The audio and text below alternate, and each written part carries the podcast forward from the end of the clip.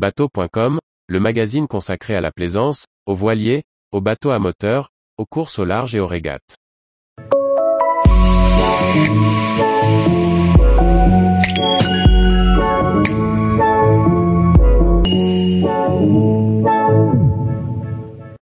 Vie à bord d'un navire corsaire, un quotidien loin des clichés du pirate. Par Chloé Tortera. L'étoile du Roy a été conçue selon les plans d'une ancienne frégate corsaire du XVIIIe siècle.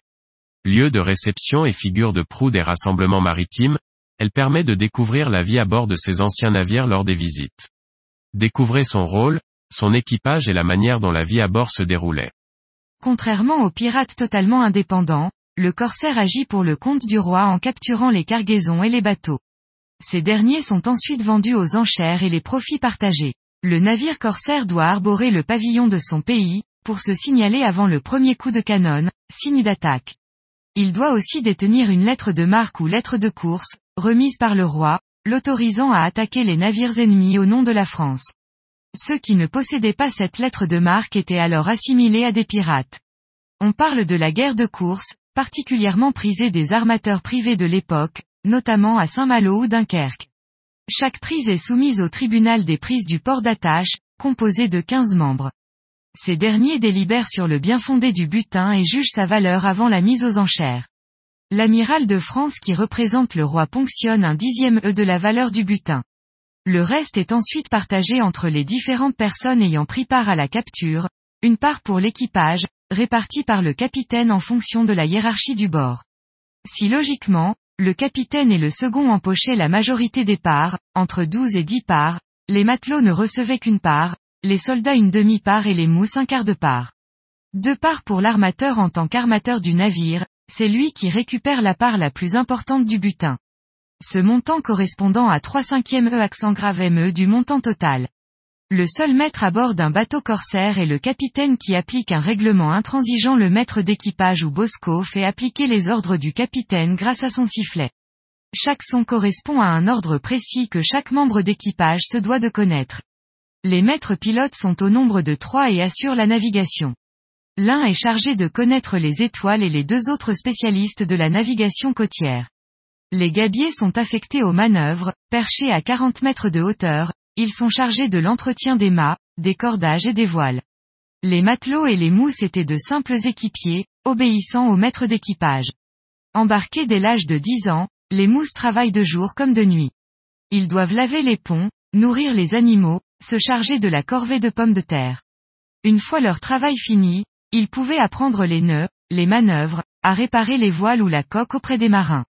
Maître Calfa, charpentier et maître voilier se chargeaient des travaux et entretiens, selon leur spécialité. Le coq est le cuisinier du bateau. Il est accompagné de plusieurs officiers, dont un boucher et un boulanger. La pièce principale du capitaine est le carré des officiers. C'est ici qu'il mangeait et étudiait la navigation, entouré de ses seconds et de ses officiers.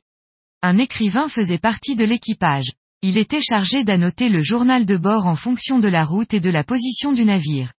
En début de campagne, chaque matelot reçoit chaque jour des biscuits de mer, qui constituent l'alimentation de base à bord. Avant de le consommer, les marins doivent le taper avec un couteau pour enlever les vers et œufs d'insectes qui y vivent. La viande sert au repas hebdomadaire et la morue à trois repas.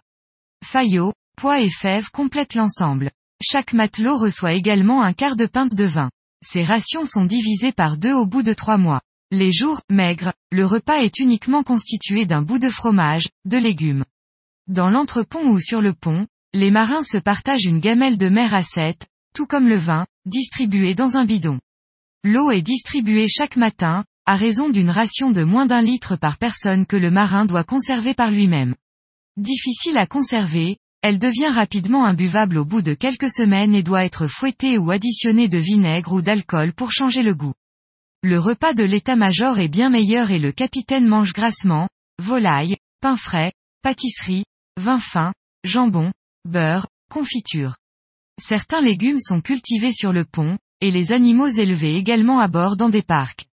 La punition suprême est la privation de vin, mais d'autres châtiments sont appliqués à bord, la mise au fer, qui peut durer un mois la grande cale, où le coupable est ligoté à l'extrémité d'un cordage passant sous la quille et mis à la mer, avant d'être récupéré de l'autre côté par les membres d'équipage.